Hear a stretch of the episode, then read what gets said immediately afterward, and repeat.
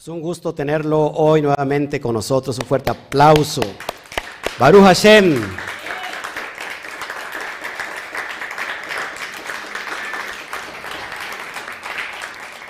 Gracias al Todopoderoso, hoy estamos aquí nuevamente. Este, así que por favor, déjeme ponerle aquí en vibrador todo. Bueno, buenos días a todos. Qué linda mañana de Shabbat, una mañana muy calurosa. Así que dígase al de junto, Shabbat Shalom, por favor. No, qué, grandeza y qué amor, ¿eh? Shabbat Shalom. Ahora, ayúdenme todos aquí a decirle a toda la comunidad mundial a la cuenta de 3, 1, 2, 3. Shabbat Shalom.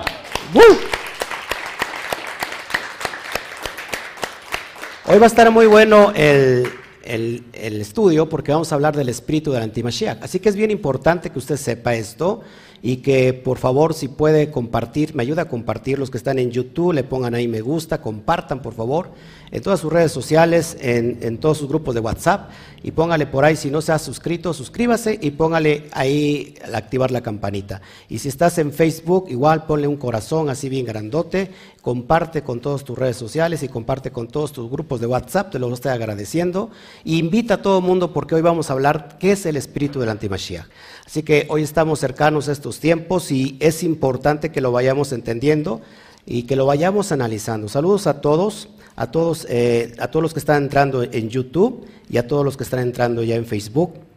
Es imposible eh, mencionar a todos, pero Baruch Hashem por todas las naciones que se están eh, congregando a nivel virtual de Estados Unidos, de todo México, de todo Centroamérica, de todo, eh, inclusive Iberoamérica, España, y hasta donde alcance la emisión. Sabemos que estamos llegando hasta Alemania, Países Bajos. Baruch Hashem por eso. Había una comunidad de Japón que nos seguía. Bueno, espero que, nos siga. Por supuesto, una comunidad latina ¿no? que está en Japón. Baruch Hashem por lo que el Eterno está haciendo. Y gracias a todos ustedes. Bueno, eh, hoy estamos presentes en este estudio y es la carta, la primera epístola de Johanán en el capítulo 4. Recuerden que estamos estudiando desde el Codex Sinaiticus. Amén. Y este Codex eh, cambia un poquito la atmósfera, porque, o un mucho, ya veremos después en el capítulo 5 la coma juanina. ¿Alguien sabe qué es la, la coma juanina? ¿No? Bueno, es algo que se añadió y que no existe por ejemplo, eh, primera de Juan, capítulo 5, versos 7 al 8, que tres son los que dan testimonios en el cielo. El Padre, el Verbo y, el Espíritu Santo. Bueno, eso no existe, fue añadido, después lo vamos a analizar, pero es importante que vayamos hoy, que vamos a hablar supuestamente, o no supuestamente, sino vamos a hablar sobre la profundidad de lo que es el espíritu del antimachía. Creo que mucha gente está esperando eh, por supuesto que se presente un Mesías que es falso y que, y que de alguna manera tiene algo que ver, pero vamos a ver intrínsecamente si el, espíritu del antimashiach, ¿qué es el espíritu del antimashiach? Y yo sé que ustedes se van a, sorprender, los que están aquí y los que están del otro lado, por supuesto, porque todavía hay mucha gente eh, llevando un credo muy diferente, muy distinto a, lo, a lo que nos estamos llamados en la Torah. Así que vamos a orar. Padre, te damos gracias por todo esto que estás haciendo, Padre, con nosotros. Gracias por hoy tenerme con, con salud delante de tuya, Padre, y para poder ser un proyector de tu luz a nivel mundial y que estamos hoy hablando la palabra, Padre, que nos está llenando. Gracias por la fortaleza que, me das. Gracias por todos mis hermanos que estuvieron orando eh, toda esta noche por mí, a toda la comunidad, Padre, que se enteró.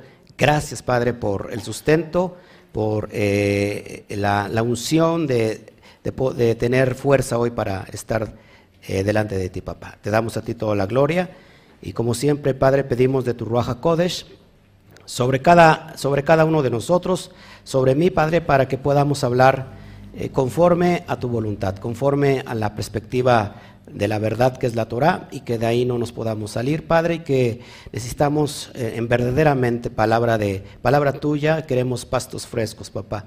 Eh, dótame de, tu ruaj para que podamos nosotros dar al blanco. Te damos a ti toda la gloria. Amén, amén y amén. Bueno, pues hoy nos estamos analizando esta, esta carta que está muy interesante y que a mí se me antoja mucho analizarlo con todos ustedes y que podamos entender, sobre todo la comunidad que está aquí, que sepa lo que estamos hablando, que sepa lo que estamos creyendo y los que están allá, desafortunadamente, pues no los tengo, no los tengo a la mano para hablar con ellos personalmente. Me gustaría que estuvieran aquí, por supuesto, porque creo que hay, mucha, hay muchas dudas en la comunidad virtual, pero este, lo que les alcanza a través de los estudios, creo que por eso ponen ellos un poquito más de, más de atención. Y bueno, vamos a ver sobre este capítulo 4 que habla sobre, sobre todo lo que es el amor, la Jabá. Eh, ¿Quién no conoció el capítulo 4, el versículo 8 en Primera de Juan que dice que Dios es amor? Hashem es amor y que esta es la carta del amor, por supuesto, pero vamos a ver la perspectiva a lo que, a lo que Pablo está diciendo. Tengamos cuidado con el espíritu del antimachía.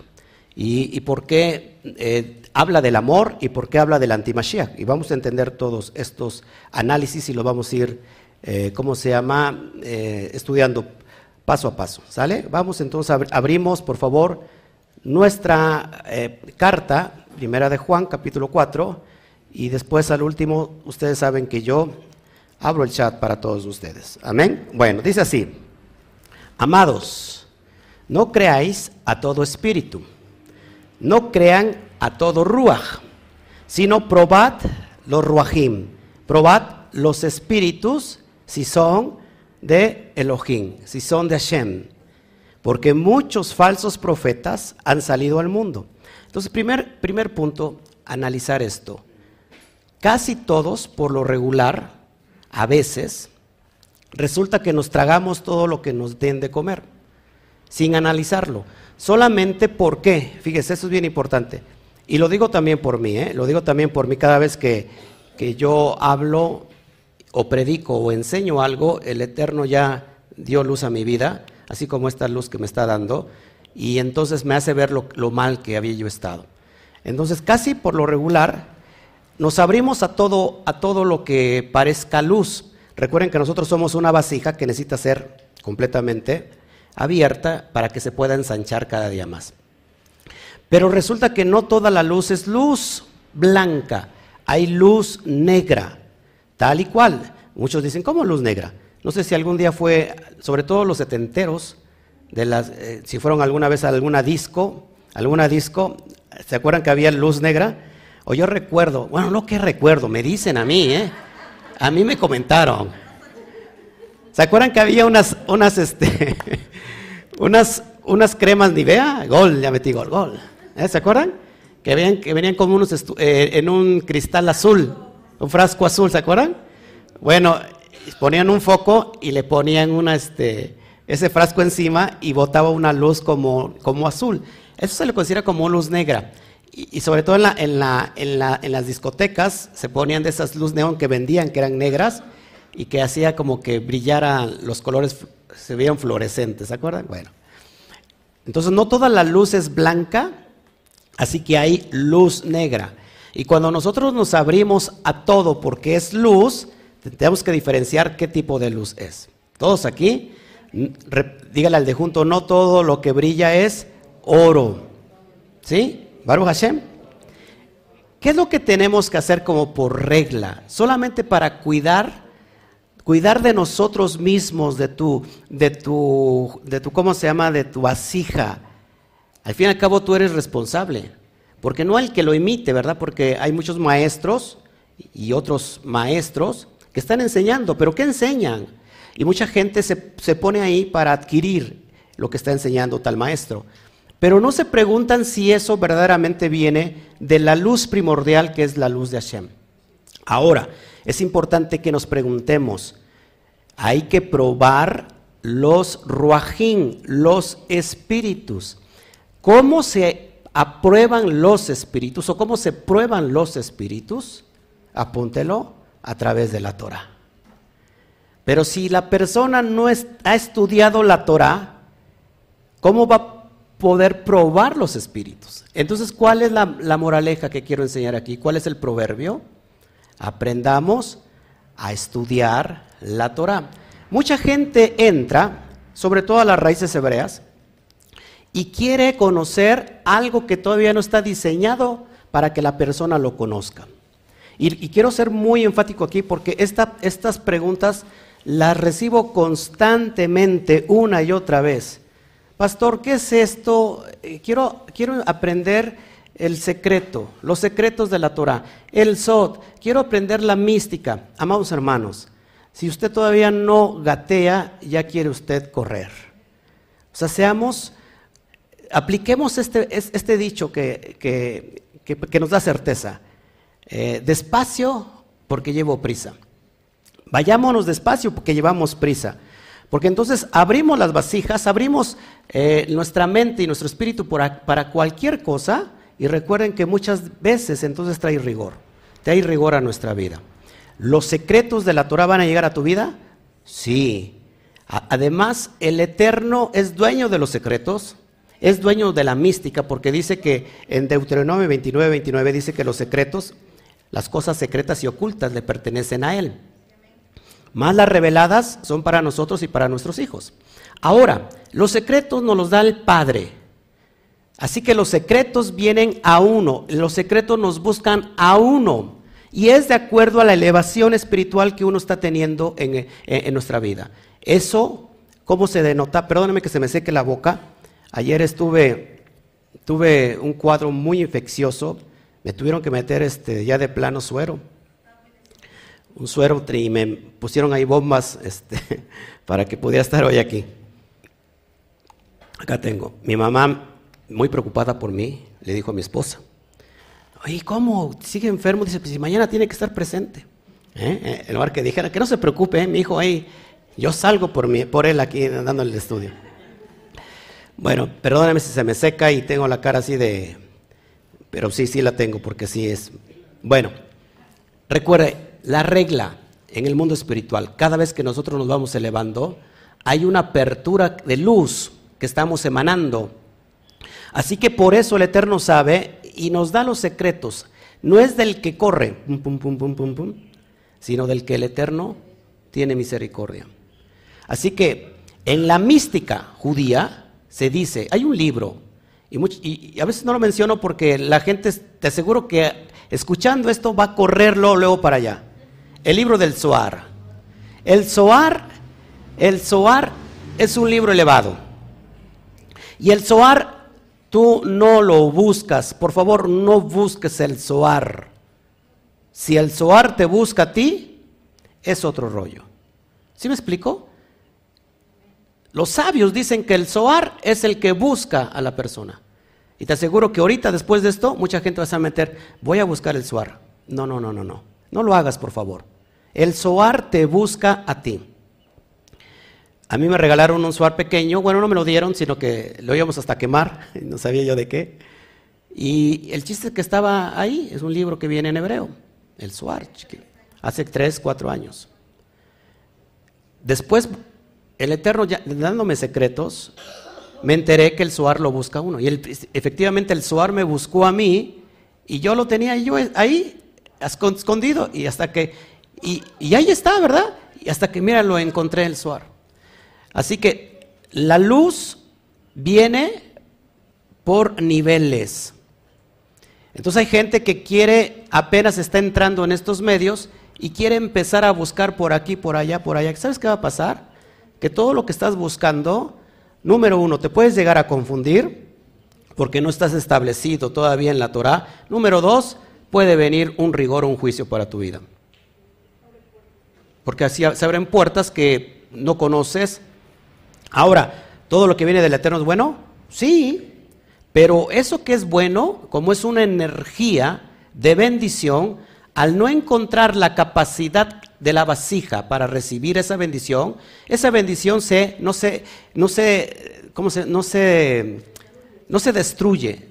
La energía se autotransforma. ¿Y en qué se autotransforma? Apúntelo, en juicio y en rigor.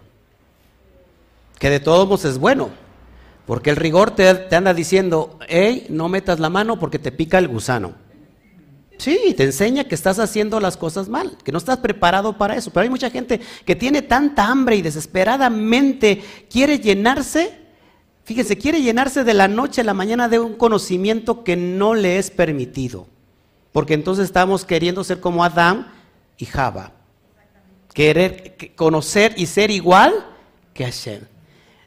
Nunca es más, ni porque tú estudies un año a profundidad y que si te vayas y no te ves ni comas y estés todo el tiempo, nunca vas a llegar a alcanzar los grados profundos de la Torah porque ni yo en toda mi vida que, tengo, tengo 25 años, este, y lo que me faltan, dice, pues se ve muy acabado, ahorita sí, sí me veo muy acabado, flaco, ojeroso, cansado y con muchas ilusiones de estar aquí.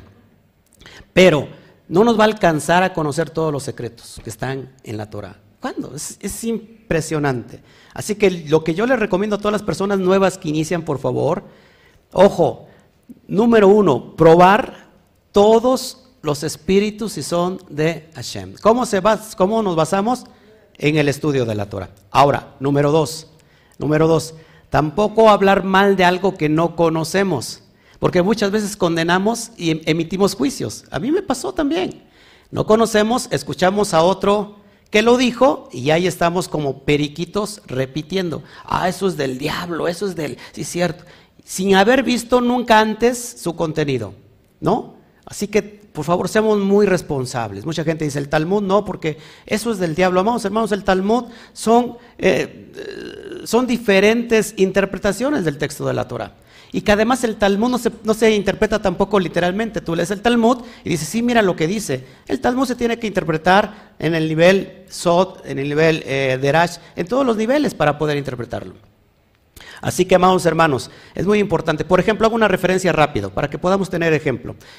hay una parte en el Talmud que, que, menciona que si, una, si un judío quiere pecar, que se vaya muy lejos para que cometa el pecado.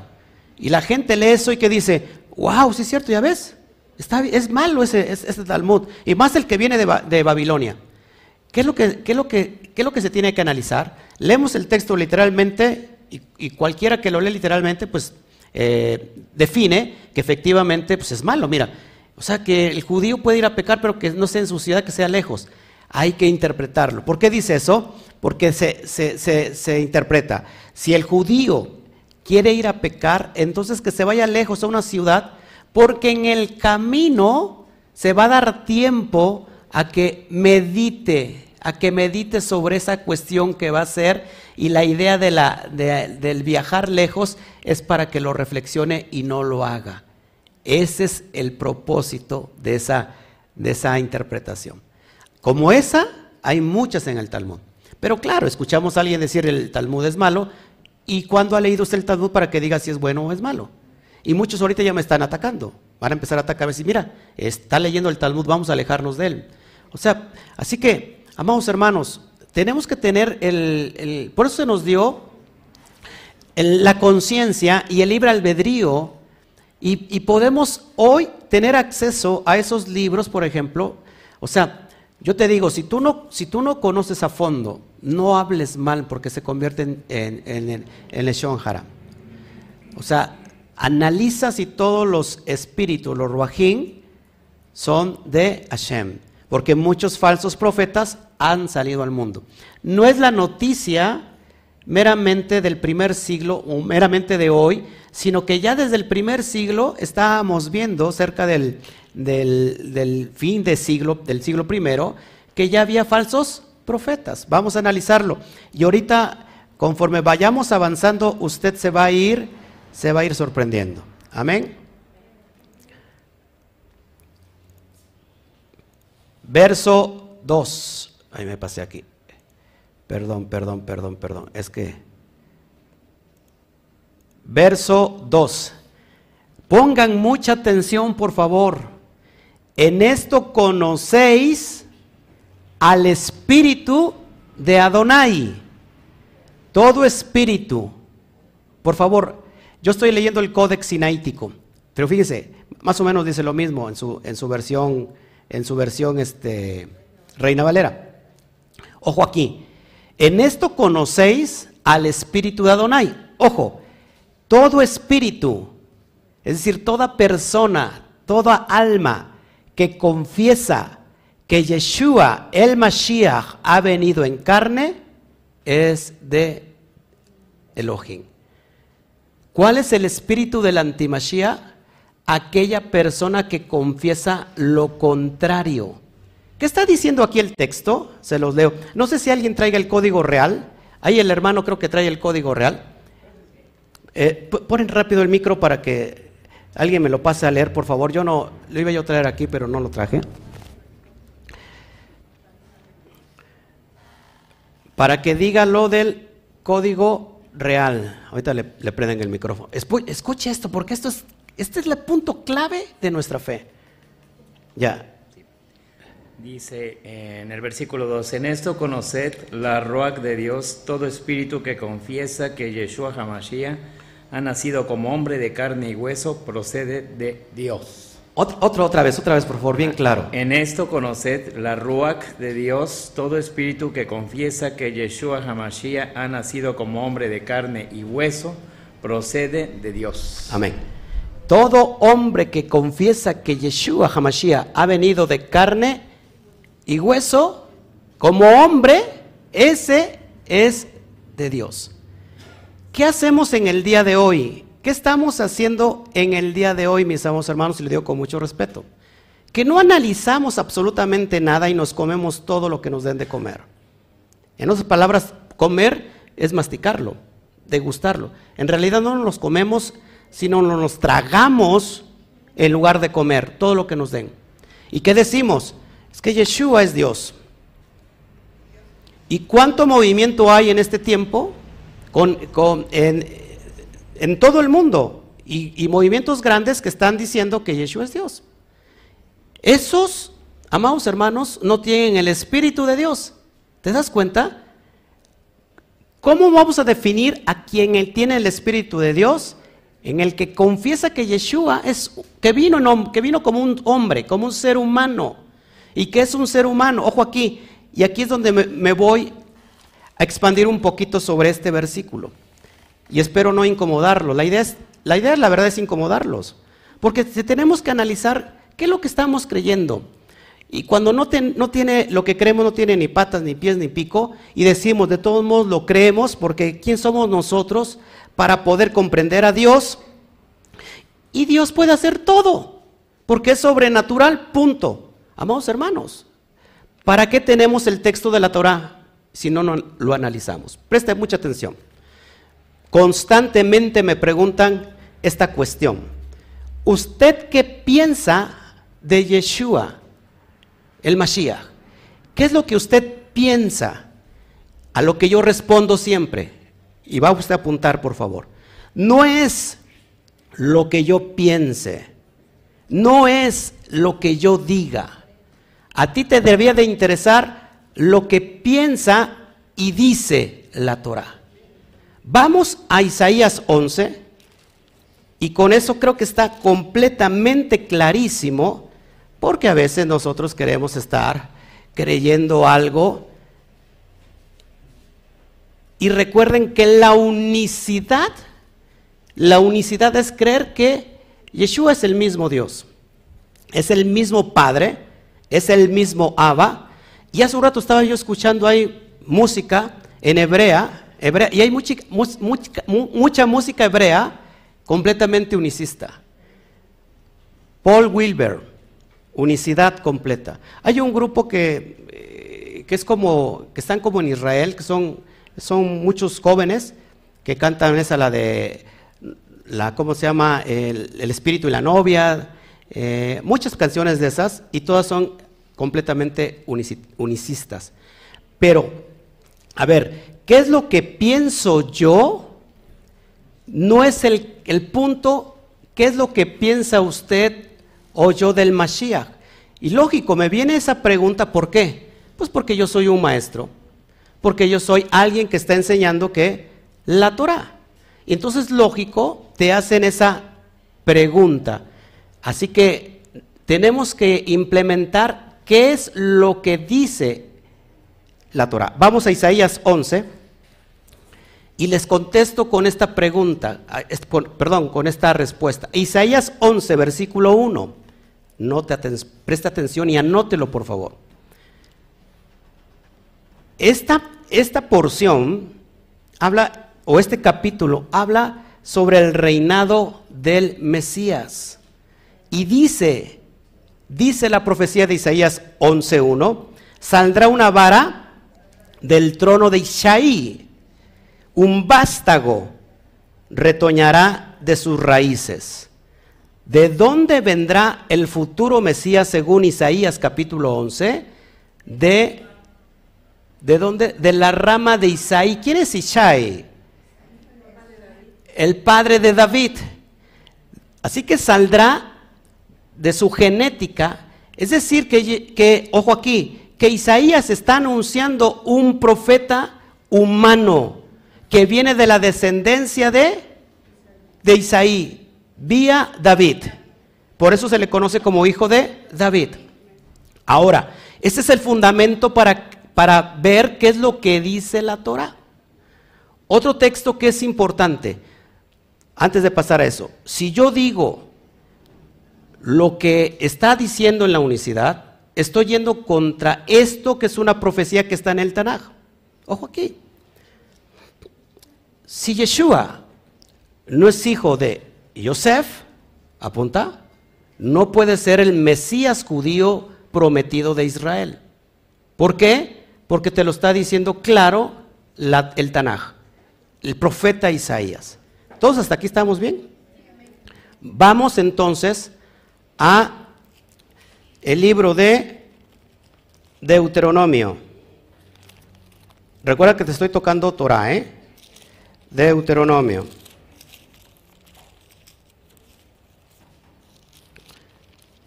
Así que tenemos que aclarar muchas cosas y a veces nos ofendemos porque pues hemos creído algo y, y este y bueno, es muy difícil quitar nuestra creencia a veces.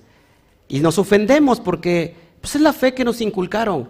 Y entonces, como me la dejó mi abuelita y mi bisabuelita, entonces, ¿qué nos queda entonces? Tenemos que defender a, puños y dientes.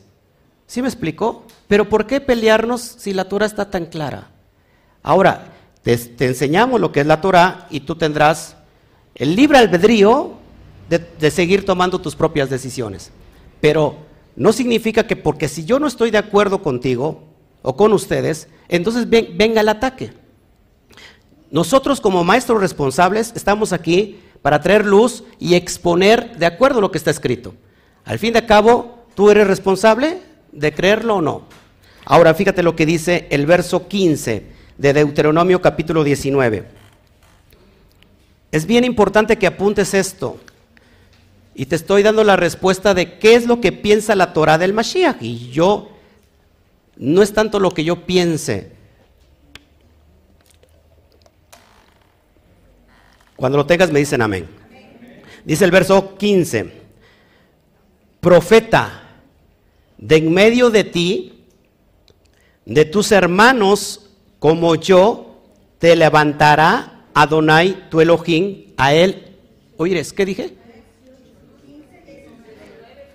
Dije Deuteronomio 18, 15. Por no estar usted atento y estar en el chisme, por eso le pasa eso. Deuteronomio 18, verso 15. Bueno, ¿quién sabe más, usted o el pastor? Es más, ya, vámonos, nos vemos. ¿Sí dije eso? Se, me hace que es un complot, eh, es un complot. A ver, Deuteronomio 18, verso 15. Ahora sí, subráyelo, por favor. Profeta de en medio de ti, de tus hermanos como yo. Está hablando Moshe. One more time. Profeta de en medio de ti, de tus hermanos como yo te levantará Donai, tu Elohim, a él oiréis. Conforme a todo lo que pedices a Adonai tu Elohim en Oref, el día de la asamblea, diciendo, no vuelva yo a oír la voz de Adonai mi Elohim, ni ve yo más este gran fuego para que no muera. dice Moshe, profeta como yo te levantará a ti, te levantará a ti Israel, en medio de ti, un profeta como yo. Está hablando Moshe. ¿Moshe era divino? ¿Era un hombre? Sí. ¿Ungido? Sí. Es más, puesto como Dios? Sí. ¿Pero era Dios? No, dice el texto que era Dios, era Elohim, era juez delante de, Faraón y delante de su hermano Aarón. Y él era el profeta. Pero dice, dice Moshe, profeta como yo, el Eterno te levantará en medio de tu asamblea, en medio de tus hermanos. Es decir, alguien como yo. Ahora, él está hablando de Yeshua, del Mashiach que va a venir. Y este Mashiach ha cumplido, se ha cumplido en el propósito de Yeshua.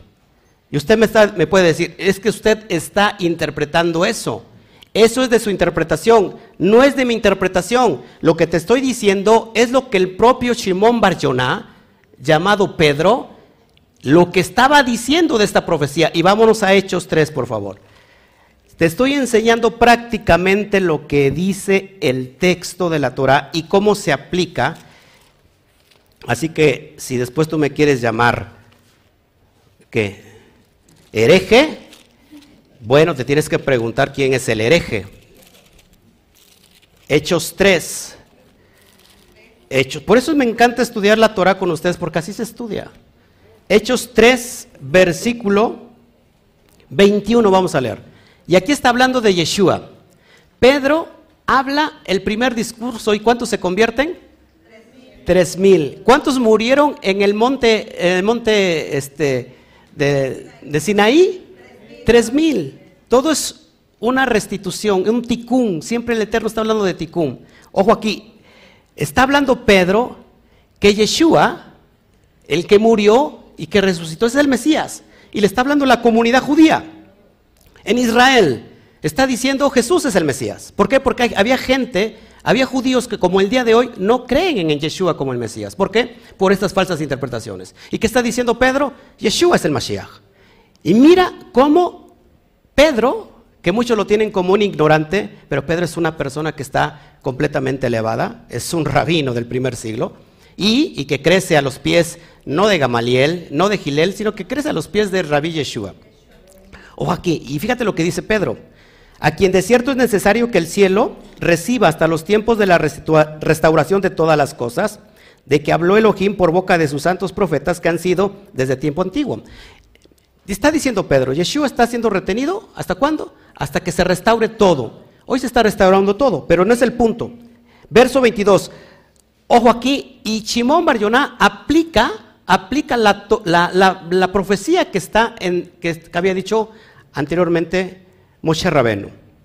Porque Moisés dijo a los padres, ¿qué dijo?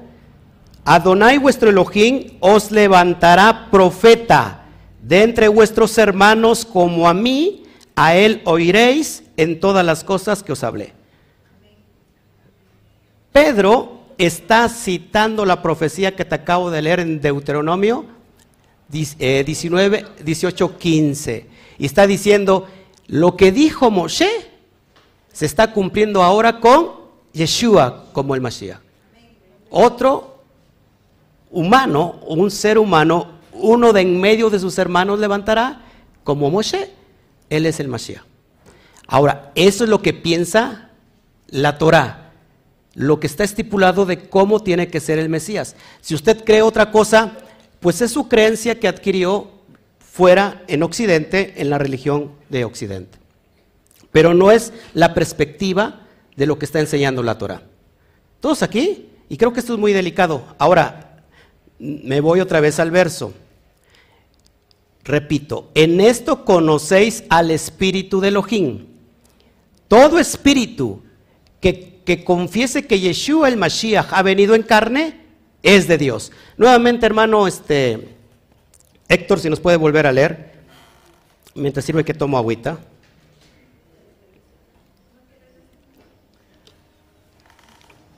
Dice, en esto conoced la Ruach de Dios, todo espíritu que confiesa que Yeshua HaMashiach ha nacido como hombre de carne y hueso, procede de Dios. Gracias. Según el código real. Ahí te lo está diciendo clarísimo. Que todo aquel que confiese que Yeshua ha venido como hombre, nacido como hombre de carne y hueso, ese es de Dios.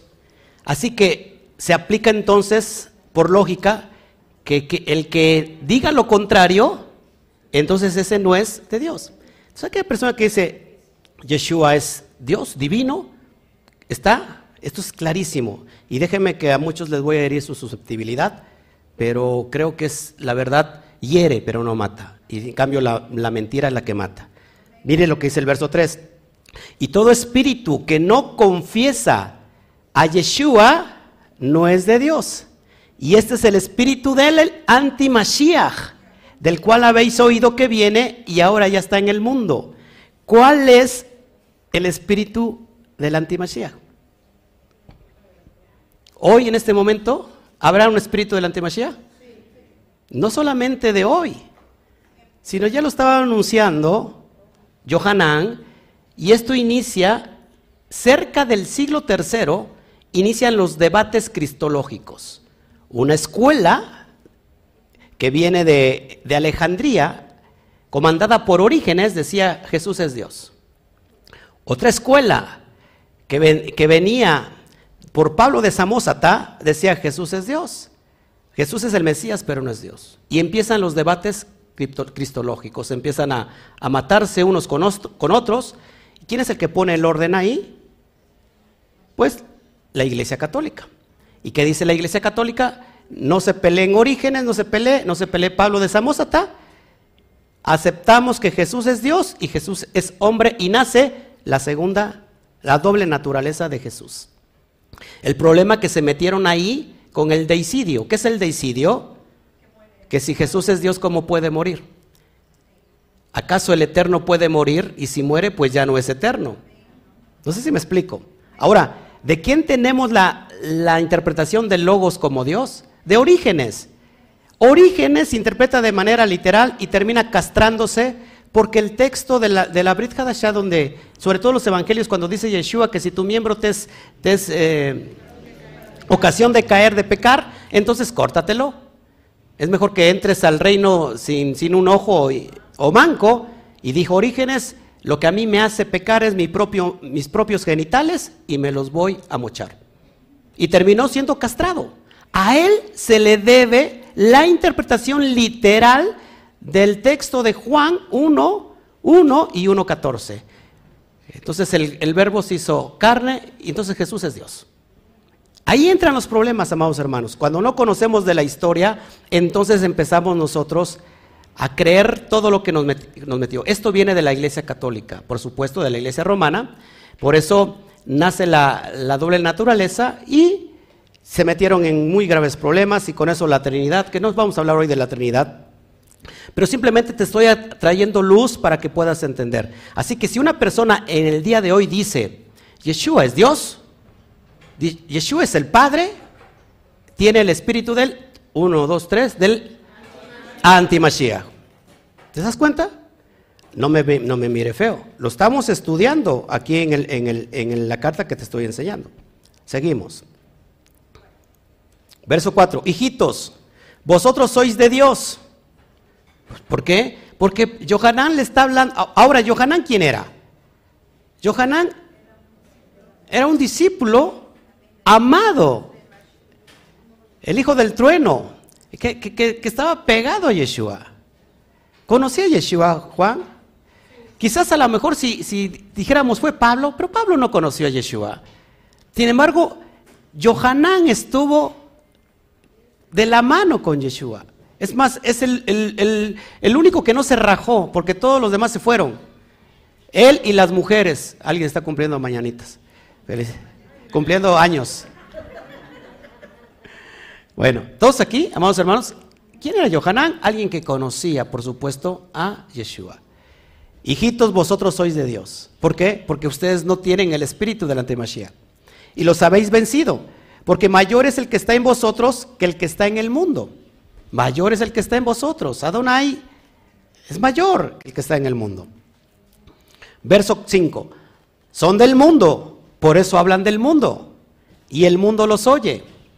A los perversos, a los que eh, está haciendo mención, son aquellos que tienen el espíritu del antimashiach. ¿Qué voy a hacer? Pues es lo que está diciendo él. O sea, que nadie se me sienta ofendido. Para eso se, estudia el texto verso por verso para ir entendiendo paso a paso. Verso 6. Somos de Dios, Él conoce a, Elohim, nos oye, nos oye, perdón. El que no es de Elohim no nos oye. En esto conocemos el espíritu de verdad y el espíritu de error. Amados hermanos, tenemos entonces que, yo digo esto, y mucha gente no lo entiende, sin embargo, tarde que temprano lo tiene que hacer. Nosotros venimos de Occidente con una cultura occidental, con una ideología occidental en la creencia de la fe, que en realidad nunca se salió de Roma, porque si se dan cuenta, ¿cómo se le llaman a los cristianos evangélicos? Los hermanos separados. ¿De dónde se separaron? Pues de su tronco, de Roma. Entonces son los hermanos separados. Así que Roma mismo los conoce que son hermanos. ¿Por qué? Porque sí, se separaron, pero como que hicieron su casa aparte, pero siguen bajo la misma ideología. Y en realidad los evangélicos, perdón. Sí, los evangélicos siguen ahí, pero piensan que ellos están separados, pero en realidad siguen basados en la misma ideología. Ahora resulta que a nosotros nos pueden llamar los hermanos separados de los hermanos separados, pero no es así. Nosotros ya nos separamos completamente y hoy estamos encaminados a, la Torah. Ahora, amados hermanos, tenemos que diferenciar el espíritu de la verdad. ¿Qué es la verdad? Ojo aquí, lo que nunca va a estar en contra de lo que está escrito en la Torah. Si algo está en contra de lo que está escrito en la Torah, no es la verdad. Por muy romántica y esenciática que sea tu creencia y tu fe. Porque la fe es muy bonita, que nos enseñaron en Roma es muy emotiva. Alguien que me diga amén, porque si no, o no. Sí, y es un proceso que tampoco lo tenemos que criticar porque es un proceso, es un paso para llegar hasta acá. Pero si luego tú quieres venir, ojo aquí, quieres venir con esa, con fe y la quieres implementar aquí en la Torah y ves que no cabe y entonces tienes que torcer las líneas de la Torah para que quepa la ideología, creo que estás haciendo mal. Doy consejo de sabios. No porque sea yo sabio, porque es un consejo que es sabio en sí, en sí mismo.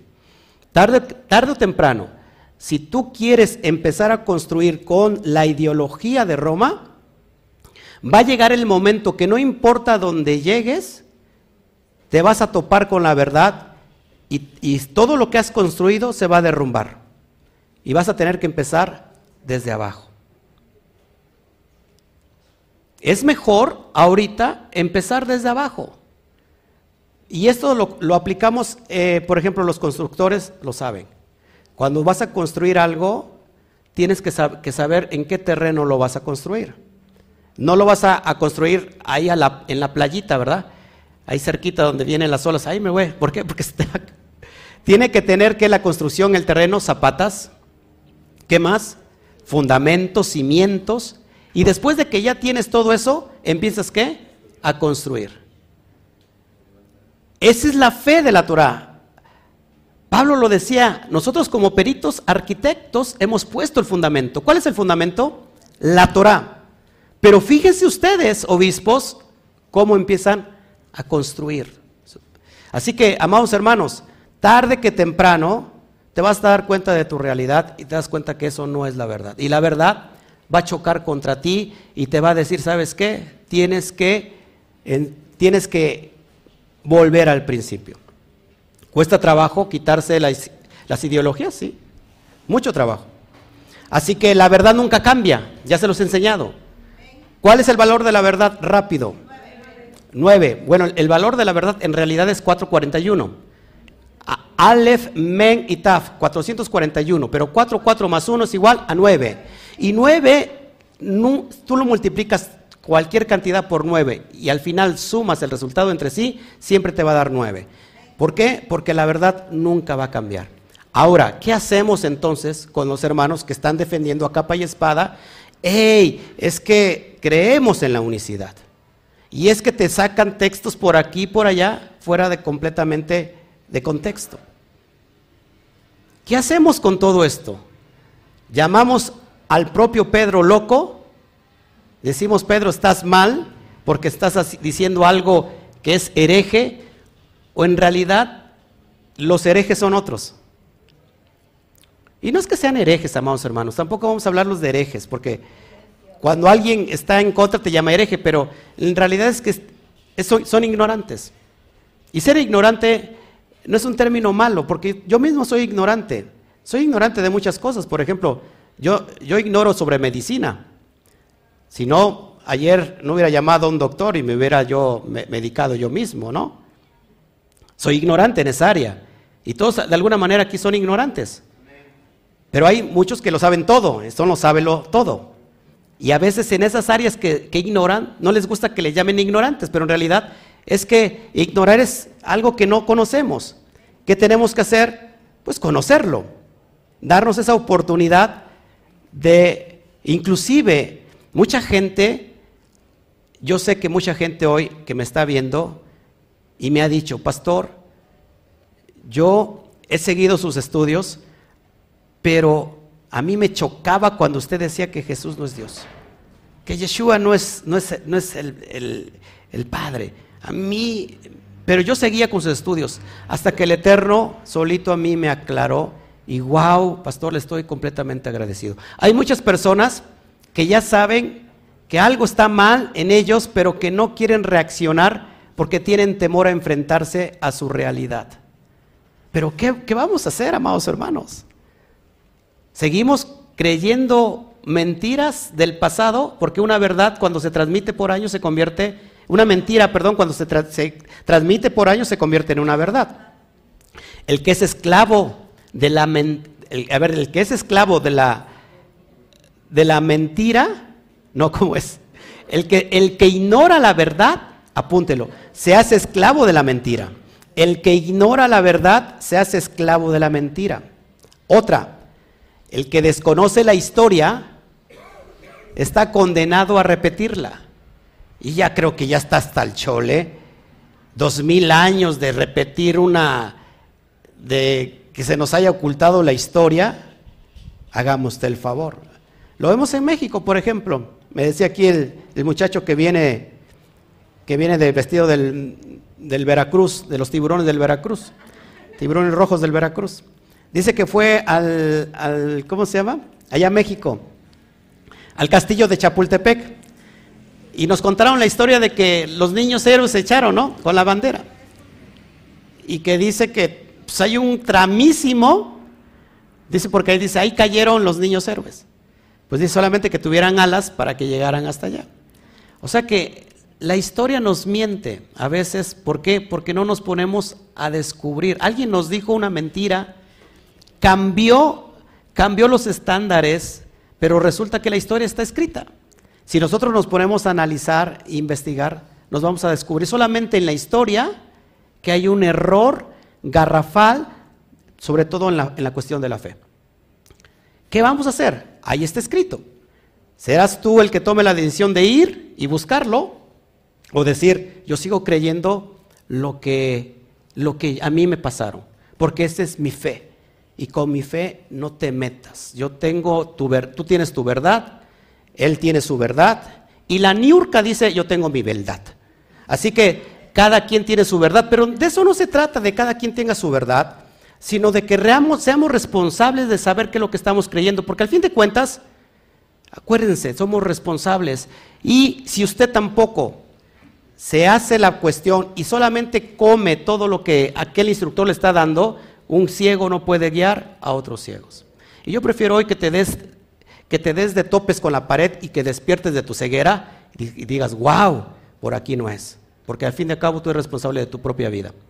Estás, tú como padre, como cabeza de hogar, estás siendo guía también para tus propios hijos. Así que tú eres responsable de lo que, de lo que estás creyendo. Y ya me voy porque si no, aquí me van a empezar a pedrear en, en cómo sea virtualmente. Verso 7. Amados, amémonos unos a otros, porque, porque el amor es de Elohim y todo el que ama es engendrado de Elohim y conoce a Elohim. Así que Johanan está poniendo la mitzvah más grande que debe de haber en la Torah. ¿Cuál es la mitzvah más grande? Diga todos juntos, el amor. El amor.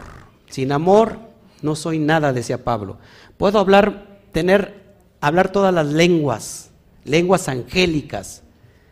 Estaba usando un tipo de hipérbole, se llama, exagerado. Yo puedo ser Superman, ir de arriba para abajo, ir no solamente al tercer cielo, ir a los siete cielos, pero si no tengo amor, soy como símbolo que retiñe.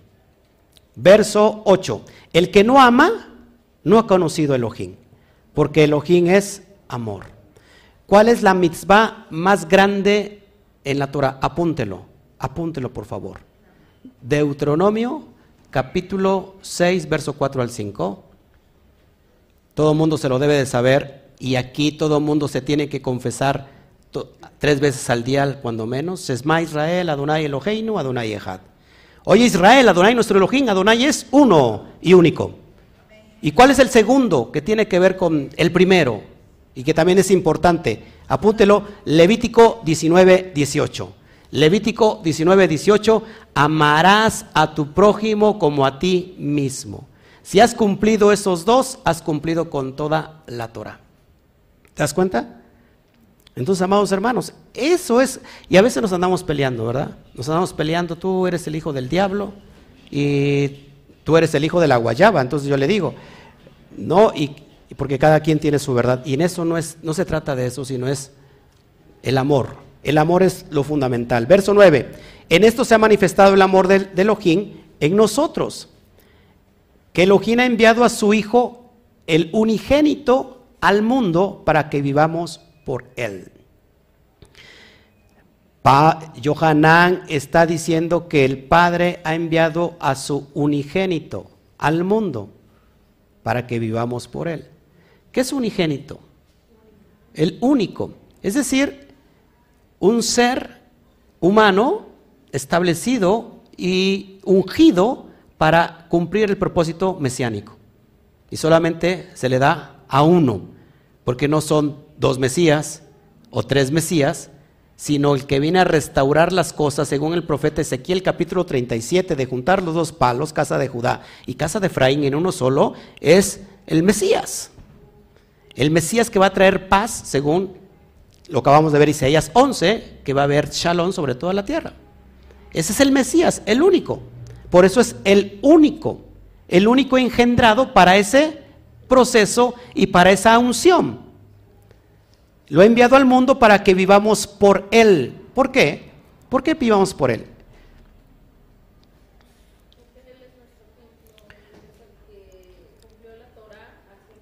Porque Él es el ejemplo a seguir. Él está enseñando a interpretar el texto de la Torah. Porque hay muchas misbot que no tienen lógica a veces de cómo se interpretan. Entonces, como no hay una forma, una... ¿Cómo, es, qué, cómo se dice o qué significa alajá? Alajá significa la jurisprudencia de cómo se aplica la ley de la Torah. Es decir, cómo aplicar tal ver, tal mitzvah, tal ley y como no se ponen de acuerdo, entonces vinieron las diferentes interpretaciones y con eso creció los fundamentos de más de seis mil mandamientos sobre los 613 eh, mandamientos de la Torah. Así que eso vino a quitar Yeshua. No vino a quitar la Torah, sino que vino a quitar la mala interpretación. Por eso cuando le digo, todos los que estéis cansados y cargados, vengan a mí. Yo los haré descansar. ¿Y ya se iban sin la carga? No, les pondré un yugo y una carga que es más ligera. Está hablando de la, cuestión de la interpretación de la Torah, que estos mandamientos en el, en el tiempo rabínico llegó el momento que eran una carga para las personas y que nadie lo podía cumplir. Nadie. Y entonces Yeshua les dijo, vengan a mí, yo les voy a quitar todo eso, pero les voy a enseñar cómo interpretar para que ya no sea una carga. A eso se refería. Seguimos entonces. Verso 10. En esto, en esto hay amor, no porque amáramos a Elohim, sino porque Él nos amó y envió a su Hijo en expiación por nuestros pecados. Si, eh, ¿Cómo dice ahí en la, en la versión, este, hermano, que tiene usted? Dice, dice diferente, a ver, lo voy a leer. En esto hay amor, no porque amáramos a Elohim, sino porque Él nos amó y envió a su Hijo en expiación por nuestros pecados? En esto consiste el amor, en que nosotros hayamos amado a Dios, sino que Él nos amó y envió a su Hijo en expiación por nuestros pecados intencionales. Ok, entonces se dan cuenta, amados hermanos, ¿por qué ¿por qué a veces hemos aprendido mal? Y aquí llegaron una, una familia nueva, sean bienvenidos, pero no por eso me voy a dejar de hablar lo que está escrito en la Torah. Y lo digo con mucho amor, ¿eh? con mucho amor. Porque a veces, a veces podemos herir. Este, ¿Por qué pensamos o se nos olvida que la Torah dice que todo el alma que pecare, esa morirá? Y que cada uno somos responsables de nuestros actos. Nadie puede pagar perdón de pecados por nadie. Una cosa, apúntelo, una cosa es la expiación a través de un sádic, de un justo, que alcanza para una generación y que el pecado de la transgresión había quedado... ¿Se acuerdan que dijo Yeshua en el madero cuando dijo, perdónalos, Padre, perdónalos porque, ¿qué? porque no saben lo que hacen? ¿Qué significa eso? Eso significa en el argot ya de la Torah, cuando nos vamos al día de Yom Kippur, que rato vamos a hablar sobre la, hoy nos toca hablar sobre dos porciones juntas. Eh, cuando hablamos en Aharei Mot, que significa después de la muerte, y vamos a tocar el punto del décimo día de Tisri, que no es otro día, sino el día del Yom Kippur, el día de perdón, se, se perdona solamente los pecados de Hatat, es decir, los pecados por ignorancia. Resulta que mucha gente dice, yo ya estoy completamente perdonado en todo por Yeshua, por el Sadik, y yo ya no tengo que hacer absolutamente nada. ¿Será eso lo que quiere decir? Todo lo contrario, porque ya fuiste perdonado, es decir, hay una puerta, una Dalet que te permite entrar a ser Israel, ahora no puedes pecar. No puedes seguir transgrediendo la Torah. ¿Por qué? Porque los, la transgredíamos, ¿por qué? por ignorancia. Por pecado, hatat.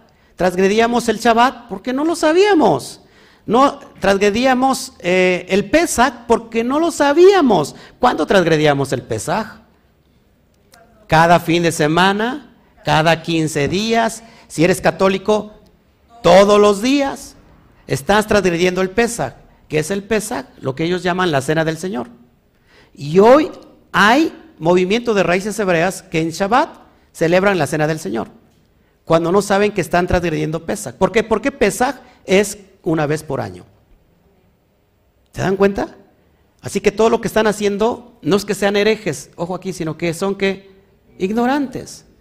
Ahora, el Mashiach nos saca de la ignorancia y nos enseña que el Pesach se tiene que establecer una vez por año como lo manda la Torah. Levítico capítulo 23 nos dice que el Pesach cómo se tiene que celebrar.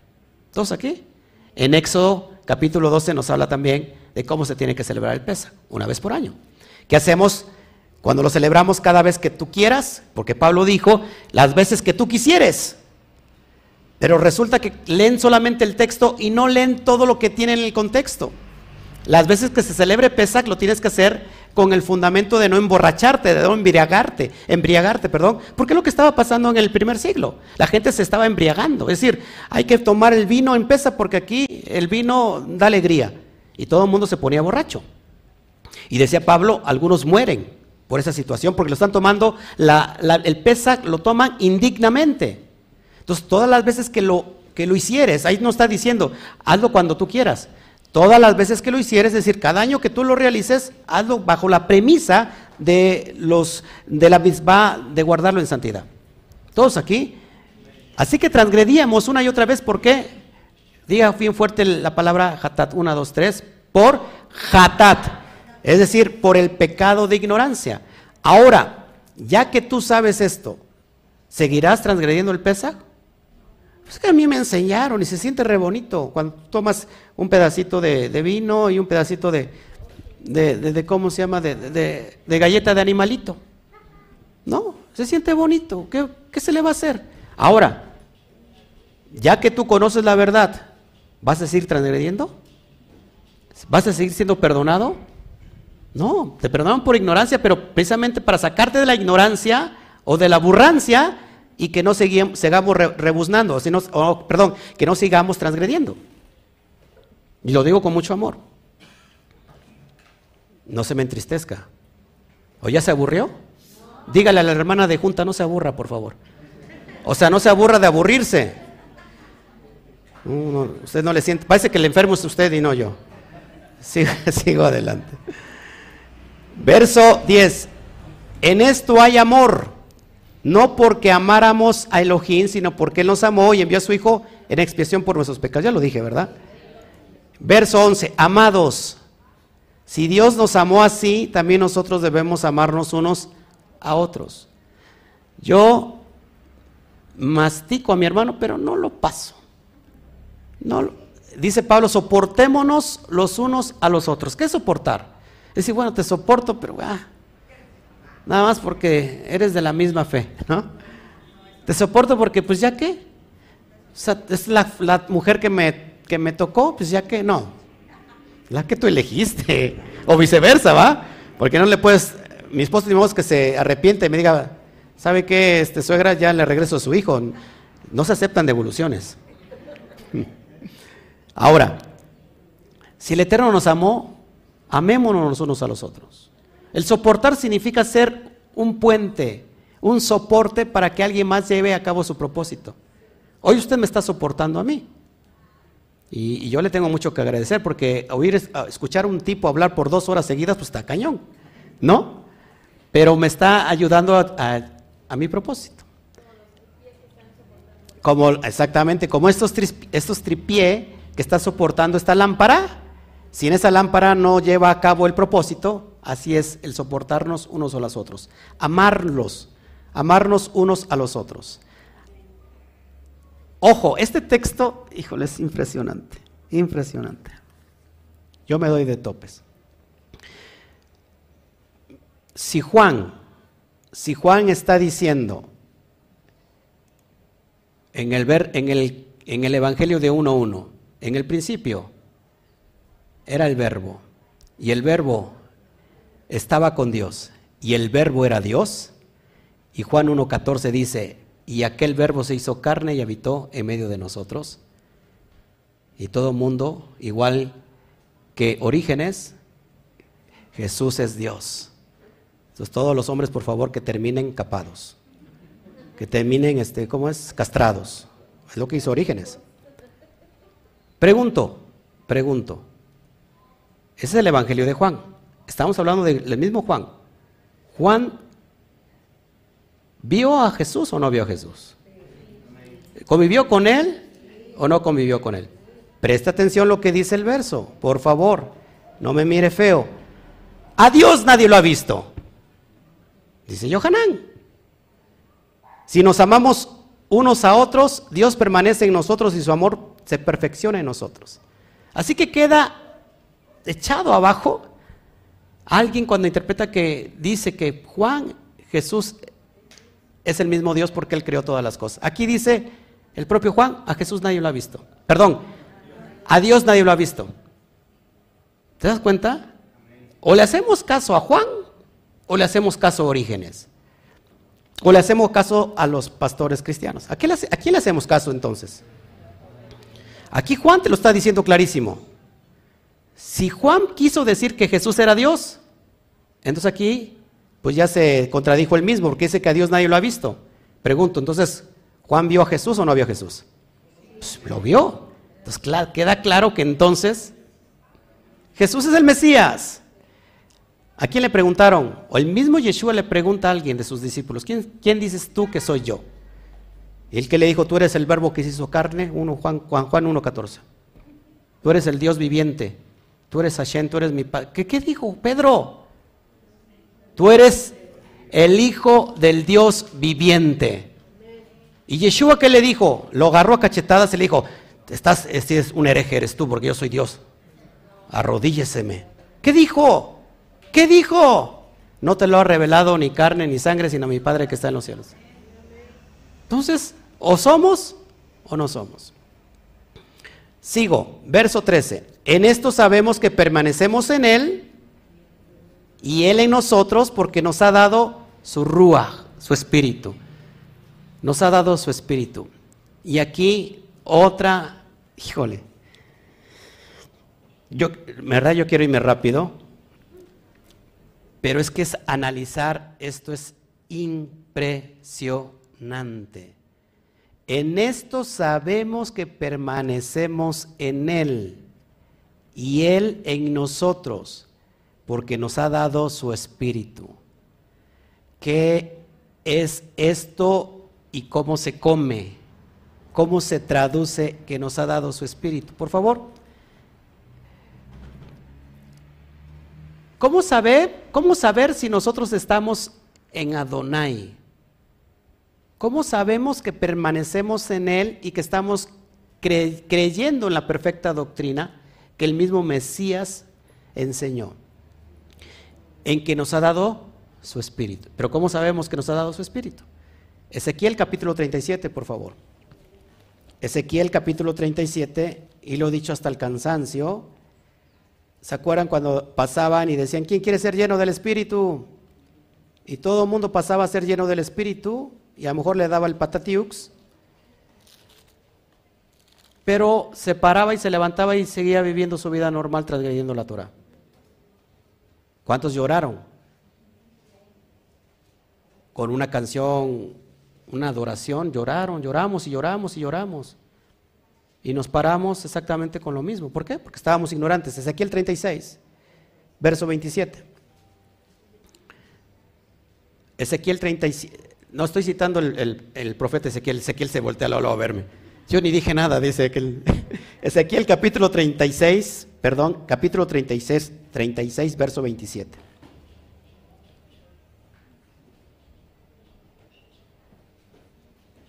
Dice así, ¿ya lo tienes? Y pondré dentro de vosotros mi espíritu, está hablando el, Eterno a través del profeta, y pondré dentro de vosotros mi espíritu, y, haré que andéis en mis estatutos y guardéis mis preceptos y los pongáis por obra. ¿Para qué queremos el Espíritu de Elohim? La Ruaja Kodesh, el Espíritu Santo, ¿para qué? Para guardar la Torah, para guardar los preceptos. En eso sabemos que, permanecemos en Él. Y más adelante en el capítulo 5 va a decir, y mis mandamientos no son gravosos, dice Juan, y los mandamientos del Eterno no son gravosos. Seguimos. Seguimos, amados hermanos. Yo sé que a lo mejor hay muchas preguntas después de esto, pero de eso se trata. 14. Y nosotros hemos visto y testificamos que el Padre envió al Hijo, el Salvador del mundo. Envió al Hijo, el Padre envió al Hijo.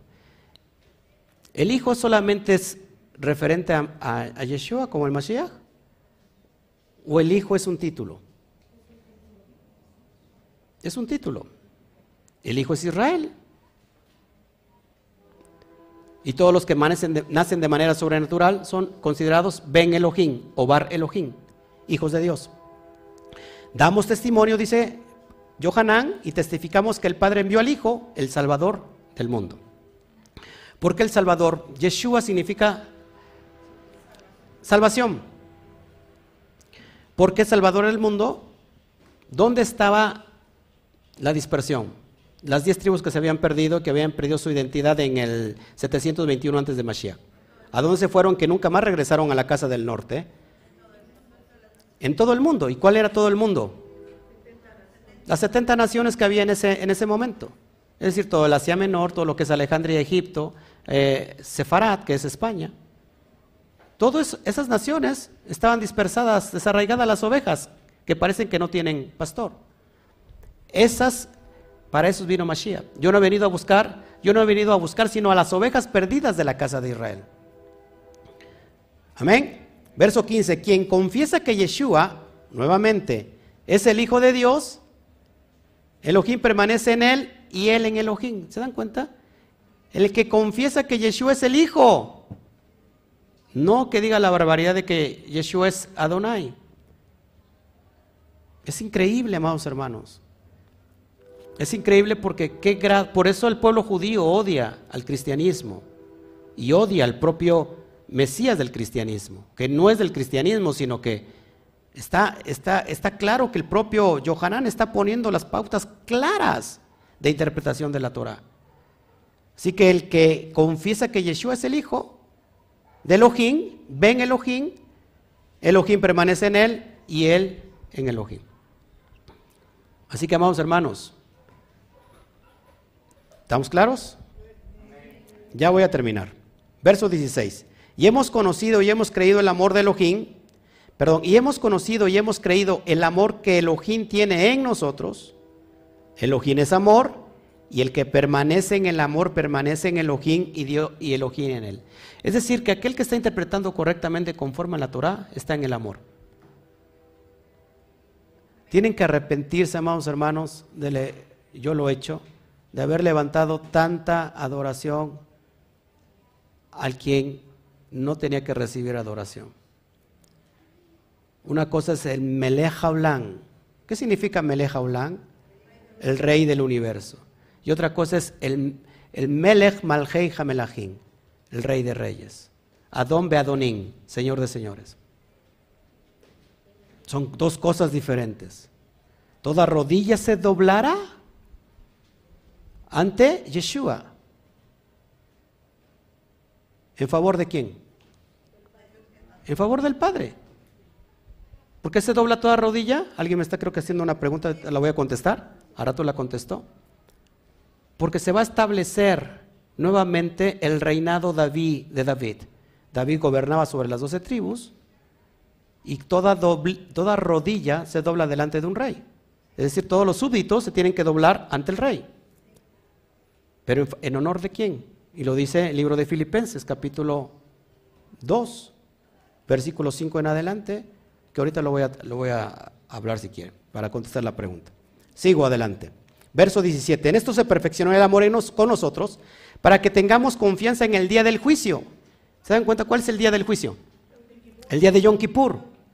Porque como Él también, porque como Él también estamos en este mundo.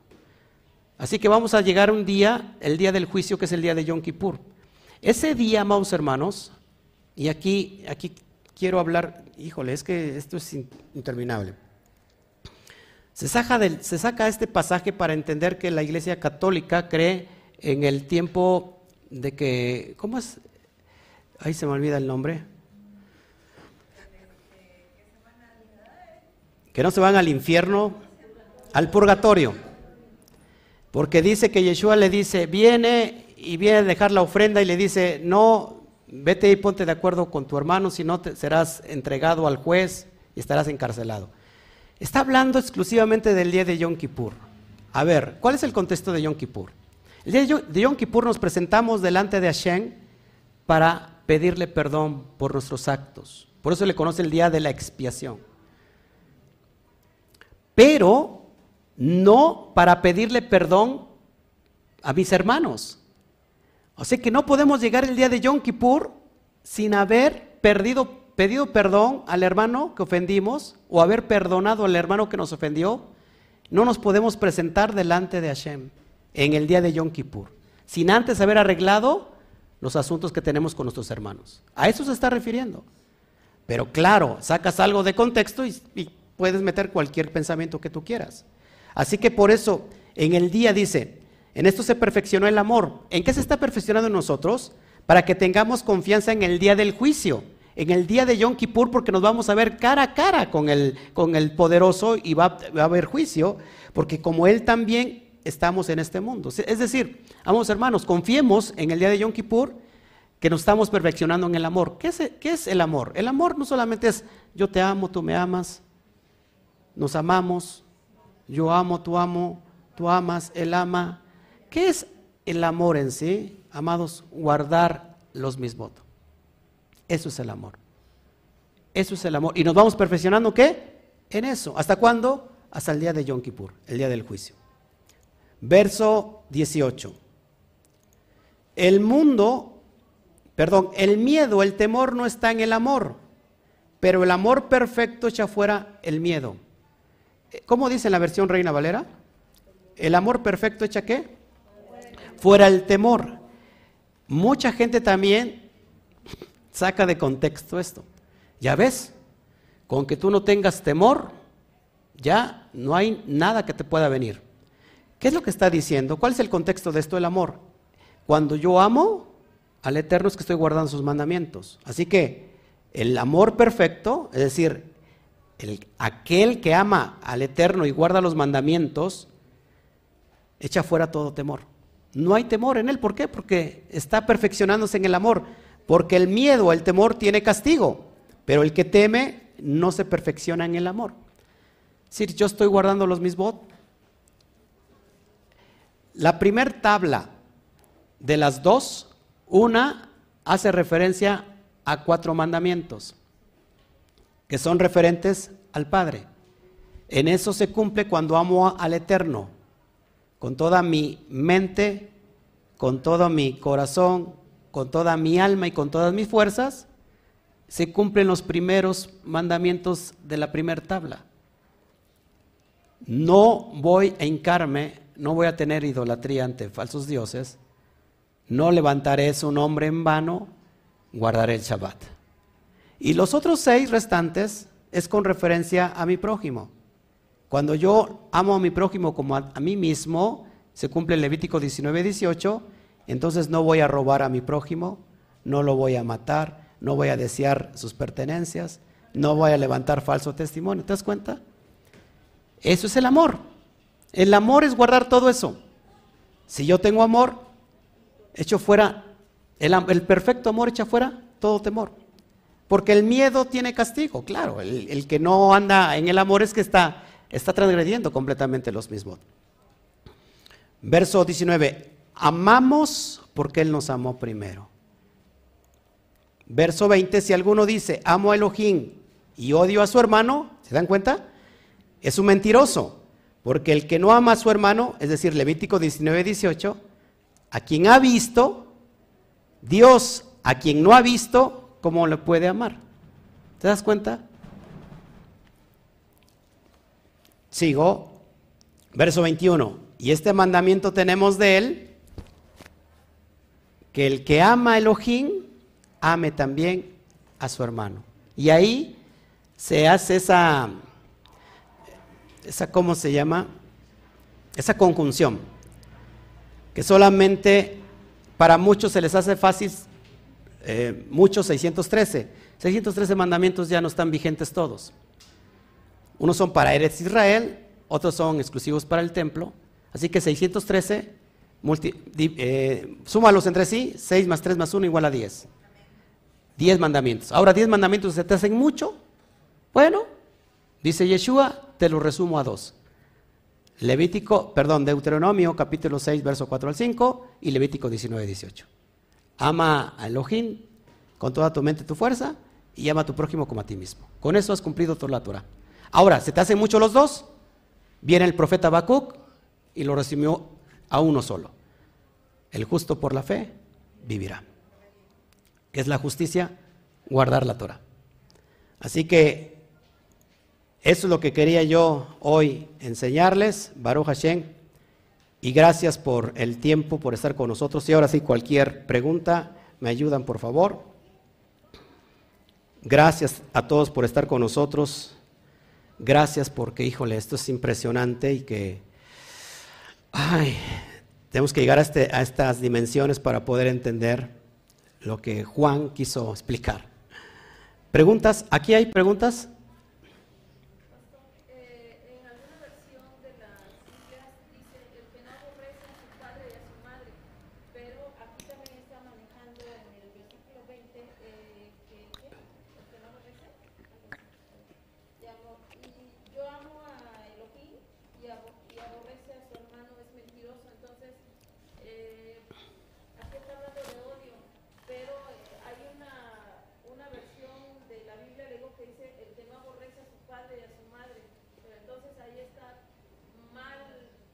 Ah, claro, sí, por supuesto. Dos dichos del Mashiach, tenemos que estudiarlos conforme al... Claro. Pregunta sobre el tema, amados hermanos que son nuevecitos. Bueno, nuevecitos aquí, ¿no? ¿Son tus familiares? Ah, bueno, ya tiene más o menos conocimiento. ¿Alguna pregunta habrá? ¿No? ¿De veras? ¿Alguien aquí? ¿Preguntas? ¿No? Hermano Ezequiel,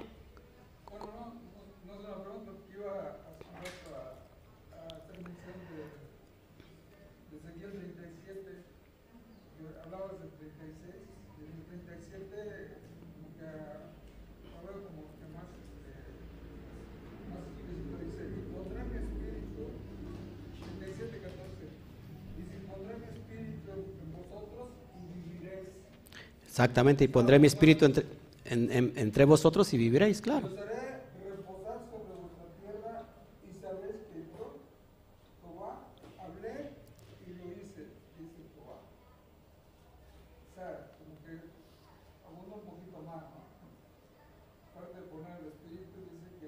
Viviremos.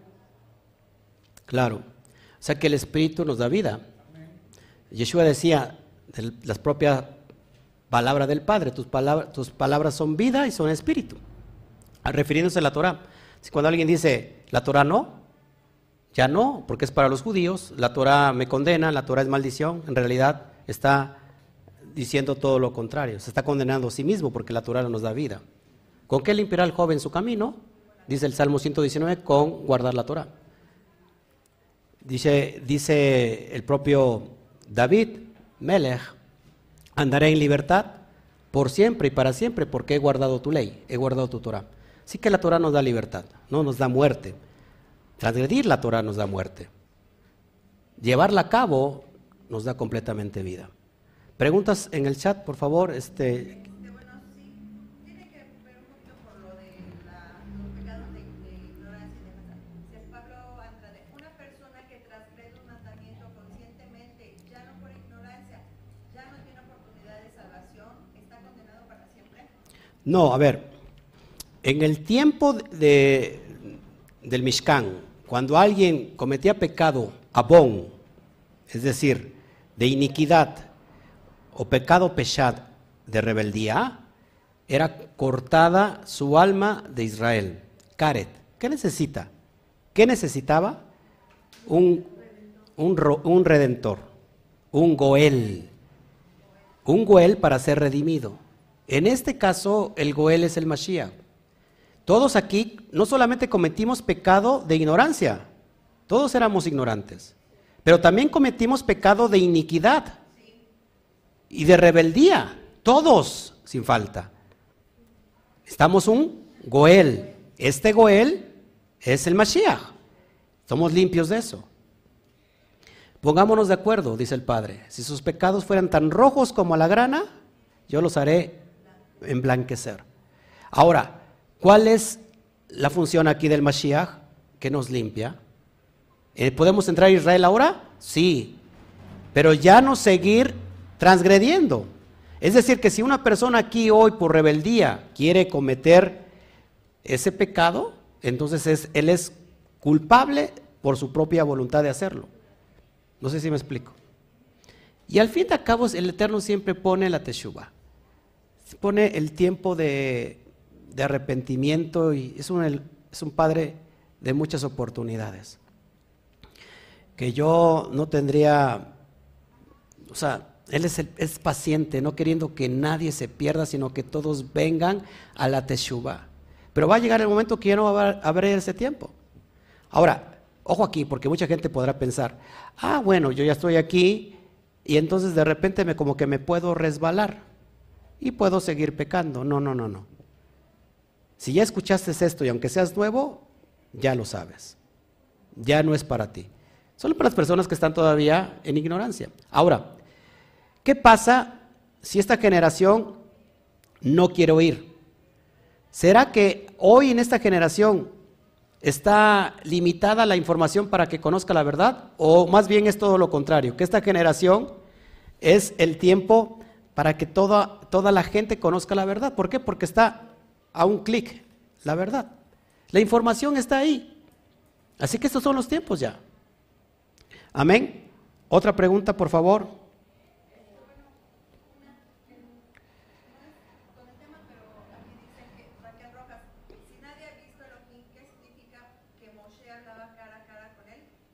Si nadie ha visto a Elohim, lógico que, que, que esta es una alusión. Recuerden que Moshe eh, no vio al Eterno porque lo que vio fue sus qué? Sus espaldas. O sea, nadie, no hay hombre que, ha- que haya visto al Eterno. Y, si lo ve, pues muere. Estamos hablando de un ámbito, por eso todo se tiene que interpretar en el nivel de Rash, en el nivel Sod. Así es, esto es claro y es fácil. Él hablaba y le revelaba, escuchaba la voz tronante. De hecho, una, una cuestión de escuchar la voz tronante es, es ver a Hashem cara a cara. Pero no significa que le, que le, que le vemos cara a cara. Es lo que está refiriendo Yohanan. Así que no confundamos la gimnasia con la magnesia y después, bueno, al fin y al cabo, usted crea lo que quiera creer. Yo simplemente le paso la información. ¿Alguien más? este, que en las escrituras, cuando los universitarios leen 1 de Juan 4.2 y 1 de Juan 4.12, que nadie ha visto lo aquí, esto es porque e- a ellos, eh, porque ellos viven en la ignorancia total o se les cuenta como pecado ya consciente. A ver, si una persona ya está en las raíces hebreas y no quiere hacerse cargo de su propia responsabilidad de enfrentarse a lo que ha creído por miedo a perder esa fe, pues yo creo que eso ya depende de la persona. Va a llegar un momento que tarde o temprano, aunque no quiera, se va a tener que enfrentar a sus propias realidades. Y mucha gente tiene miedo. Y lo, y lo entiendo, porque eso que nos enseñó fue algo tan, tan lindo como perderlo. Pero dentro de la persona sabe que eso no tiene sustento y la persona no quiere ir a esa a enfrentarse a sí mismo. La- acuérdense que la Torah es, es el espejo. La Torah, así como el espejo nos enseña nuestras imperfecciones. Pero hay mucha gente que no se quiere ir a ver al espejo. ¿Por qué? Porque se va a dar cuenta de las imperfecciones y prefiere vivir así que mirarse al espejo. Es decir, ver, ir a la Torah y decir, wow, la Torah me está diciendo otra cosa de lo que yo he estado cre- creyendo. ¿Qué hago? ¿Sigo creyendo lo bonito que a mí me implantaron? ¿O en realidad entonces hoy quiero llevar a cabo la Torah?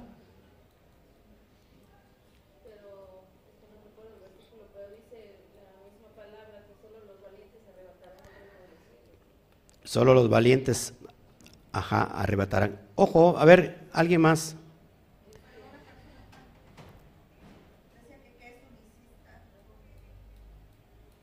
¿Qué es unicista? El unicismo es lo mismo que eh, lo trinitario. Es decir, decir que Dios son tres personas en uno es lo mismo que la unicidad, decir que Dios son dos personas en uno. Eso es, eso es la Trinidad, pero ya no con tantos, con tantos personajes, sino que era con dos. Que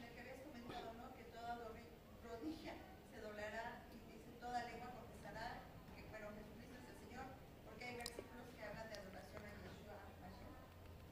Lo que habías comentado, ¿no? ¿Que ¿Hay versículos? Ajá, que hablan de la adoración a. ¿Y dónde? Que me lo digan, por favor. Tenemos que ver lo, la- lo que, lo que ha sido añadido, ¿eh? Porque hay textos que, no han, sido que han sido añadidos.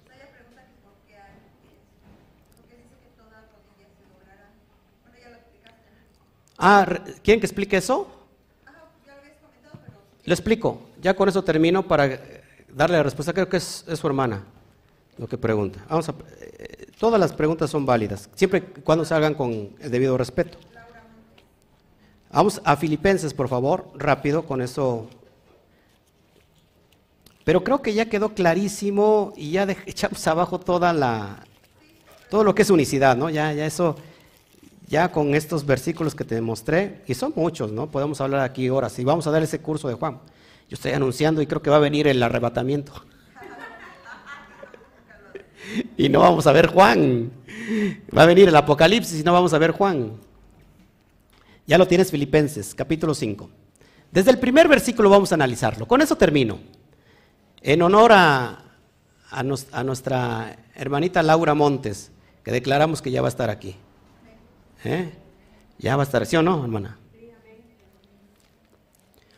Si, di- si Pablo predica que Yeshua es Dios, ojo aquí, ¿por qué dice en el verso 5, que ahí vamos a leer, capítulo 2 de Filipenses, verso 5 en adelante, fíjate lo que dice Pablo. Desde ahí se viene para abajo.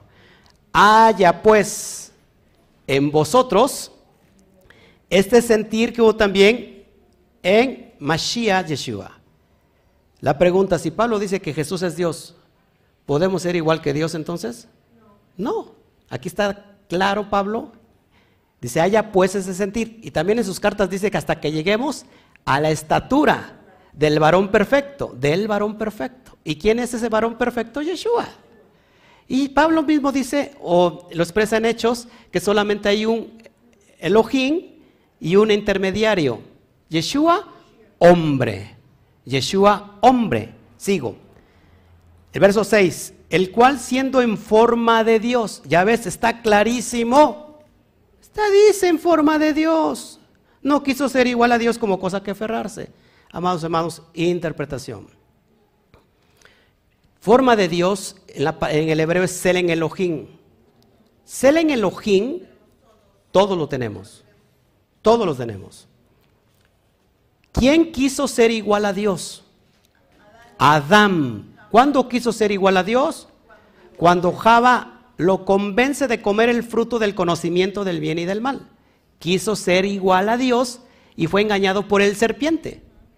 Pero aquí este postrer Adán, por eso Pablo menciona el primer Adán y el postrer Adán. Este postrer Adán dice que no, que siendo en forma de Dios, Selen Elohim no quiso ser igual a Dios como cosa que aferrarse. O sea que reparó lo que el error que cometió el primer Adán. El primer Adán quiso ser igual a Dios y este postrer Adán no quiso ser igual a Dios sino que se despojó de sí mismo, tomando forma de siervo, hecho semejante a los hombres, hecho semejante a los hombres. Y estando en la, en la condición de hombre, se humilló a sí mismo, haciéndose obediente hasta la muerte y muerte de la cruz. Pablo está diciendo, hay en ustedes ese sentir de obediencia. Verso 9, por lo cual Dios también lo exaltó hasta lo sumo y le dio un nombre que es sobre todo nombre. Hago un paréntesis aquí, ¿ya ves? Él es el nombre que es sobre todo nombre. No, el Padre le dio el nombre que es sobre todo el nombre. Sobre todo nombre, perdón. En el judaísmo está clarísimo que el nombre que es sobre todo nombre es Yud, Hei, Bat, Hei. Está clarísimo. Le dio ese nombre cuando? Cuando obedeció hasta lo sumo. Sigo. Por eso lo exaltó por la obediencia. Verso 10. Para que en el nombre de Yeshua, ¿qué significa Yeshua? Salvación. Se doble toda rodilla. ¿Estamos claros hasta acá? ¿Ya ves? Entonces se dobla toda rodilla, Él es Dios. Ojo aquí, lo explico. De los que están en los cielos y en la tierra y debajo de la tierra. Y toda lengua confiese que Yeshua el Mashiach es el Adón, el Señor, el Rabí, el Maestro. ¿Para la gloria de quién? Para la gloria de Dios Padre. A ver, ¿por qué se tiene que arrodillar toda rodilla? Lo que dicen Hechos, lo que está en Hechos de levantar el tabernáculo caído de Dios, que está diciendo Pedro, no es otra cosa que restaurar la, la gobernatura o la monarquía que tenía David frente a las doce tribus de Israel cuando estaban unidas. ¿Cómo se logra eso? ¿Y cómo se va a lograr? A través de la profecía que está es- implícita para que el Mashiach lo venga a cumplir. Cuando Mashiach regrese, toda rodilla se va a doblar porque él será el rey de reyes, señor de señores. ¿Está claro por qué? Porque él es el rey y nosotros sus súbditos. Pero para la gloria de quién? Para la gloria del mismo, si se van a arrodillar para que le adoren a él o para la gloria del Padre. Ahora, ¿de dónde toma esto Pablo? Porque tenemos que explicarlo de acuerdo como Pablo lo, está diciendo. Bueno, si nosotros nos vamos a Isaías 45, por favor, vamos para allá. Te das cuenta clarísimo de lo que está diciendo aquí Pablo, porque a veces te digo que nos hace falta estudiar Torah. Y si luego queremos interpretar a nuestra manera, eh, Isaías 45, verso 23. Verso 22 al 23. Cuando lo tengas me dicen amén. Isaías 45, 22 al 23. Mirad a mí y sed salvos todos los términos de la tierra, porque yo soy Dios. Yo soy Elohim y no hay otro, no hay más. Por mí mismo hice juramento de mi boca. Salió palabra de justicia y no será revocada, porque a mí se doblará toda rodilla y jurará toda lengua. ¿Qué está diciendo el profeta? Que a través de un representante legal como el Mashiach en la tierra, va a tener que doblarse toda rodilla para la gloria del Padre. Es decir, que el, que el Mashiach cumple la profecía que está implícita y explícita en los profetas. ¿Por qué el propio Eterno no puede venir? Porque viene y se acaba todo. Tiene que enviar a qué? A un representante legal. Y este representante legal es el Mashiach. ¿Te das cuenta? Pero como sacamos de contexto la, la interpretación, lo tomamos literal, ah, pues mira, ¿será mentiroso Elohim? ¿Será mentiroso si la propia Torah dice que Él no es un Dios, no es un hombre para que mienta, ni hijo de hombre para que se arrepienta? Si Él está diciendo que no hay más Elohim que Él, ¿esto implica que no puede tener entonces un representante en la tierra? De hecho lo tuvo. Moshe cumplió como profeta, como un Mesías. Era Elohim. Era juez. Lo propio va a venir a ser Yeshua. Elohim y juez. Queda claro. Pero la gloria es para el Padre. Bueno, pues otra, a ver. Sí.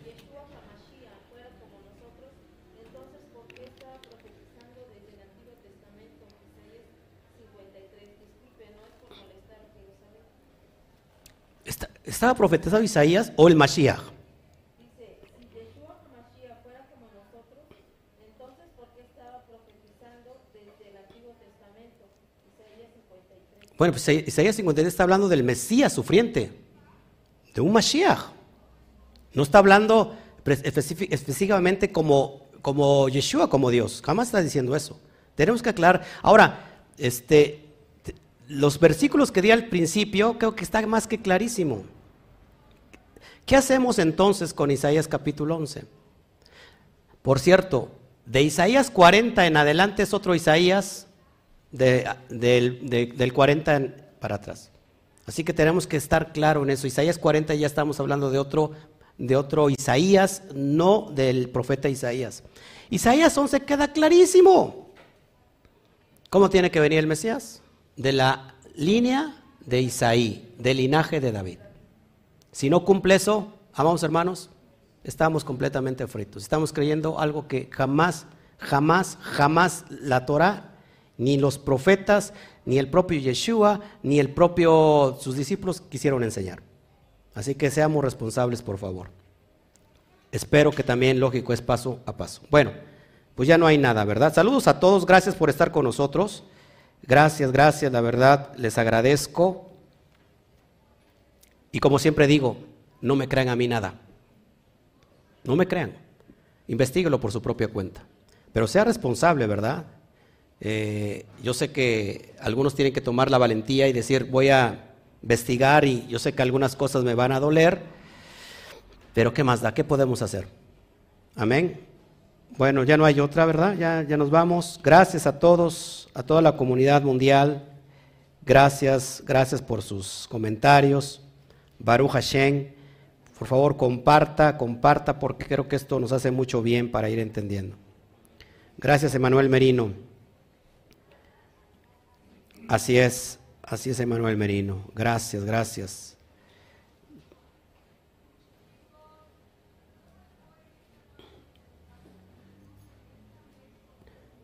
Acá Matilde dice, la expresión de Yeshua que dice, mi reino no es de este mundo, ¿cómo lo podemos comprender? Pues sí, el reino de los cielos no es de este mundo, es todo lo contrario, ¿no?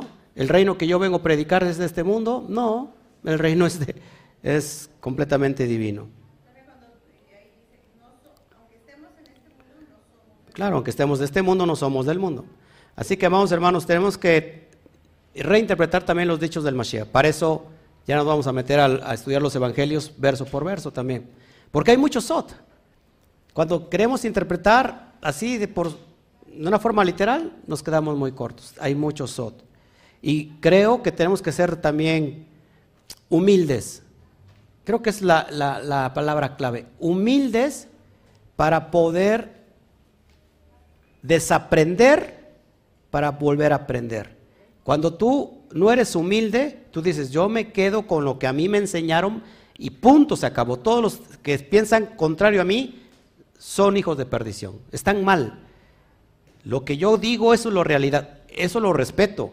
Lo que tú pienses y creas está muy bien, pero no digas que eso es la verdad, porque aquí tenemos la Torah que nos está enseñando. Cuando somos humildes decimos, ok, tengo que reconocer que no sé todo y que en algo puedo estar equivocado y que ahora me toca a mí volver a aprender bajo el contexto de la Torah. Y después de eso, sacar tus propias conclusiones. Ya después de que escuchaste y dijiste, ah, bueno, yo sigo creyendo en lo que yo creo desde el principio, está muy bien. Pero no digas que eso es la verdad. Amén. Bueno, pues nos vamos ahora sí, los veo con cara de tristes todos ustedes. ¿Que ¿Qué Biblia uso? ¿Qué, qué Biblia uso yo? Bueno, yo uso la Reina Valera. Esta es el- la versión, la versión, el- este, los rollos del Mar Muerto, porque miren, ya está toda, está muerta, pero está viva. ¿Por qué, por qué me, me- me baso en Reina Valera? Porque si no, los cristianos van a decir, ah, es que tiene su Biblia como los testigos de, de Jehová y cada quien tiene su Biblia. No, en Reina Valera estoy enseñando, pero esta, este pasaje o, este, o estas cartas las estamos enseñando desde el, el Codex Sinaiticus. Eh, un, un rollo de los más antiguos que existe, más antiguo que el Codex Receptus. Así que este el código sinaítico yo lo estoy pasando tal y como lo viste en pantalla, es lo que estamos analizando, y traemos diferentes versiones para poder eh, entender el contexto. Por ejemplo, la, la- la Biblia que trae mi hermano, este, el código real, es una buena alusión porque está haciendo buena interpretación. Pero no significa que todo el código real tenga la, la verdad tampoco. O sea, tenemos que traer diferentes fuentes para poder interpretar el texto. ¿Ok? Bueno, pues amados hermanos, no me malentiendan. Yo lo único que quiero, porque cada predicador y cada intérprete, y lo vemos en, en los aspectos de la Torah, quiere traer agua para su molino, quiere jalar agua para su molino. Yo lo que trato de aquí es ser, a ver si me entiende, ¿cómo es la palabra? imparcial. Simplemente enseñarles de acuerdo a la cosmovisión como está escrito. Perdóname si puedo herir tu susceptibilidad, perdóname, pero prefiero herirte que matarte con una mentira. Al fin de cuentas tú eres el que toma tu propia decisión. Y bueno, si es así, pues adelante, te felicito. Y sin embargo, pues sigue, sigue avanzando porque no, no se queda esto aquí. Así que nos vemos a ratito, que el Eterno me los bendiga. Nos despedimos con un fuerte, a la cuenta de tres, uno, dos, tres. Shabbat Shalom. Fuerte aplauso, les amamos. Les amamos.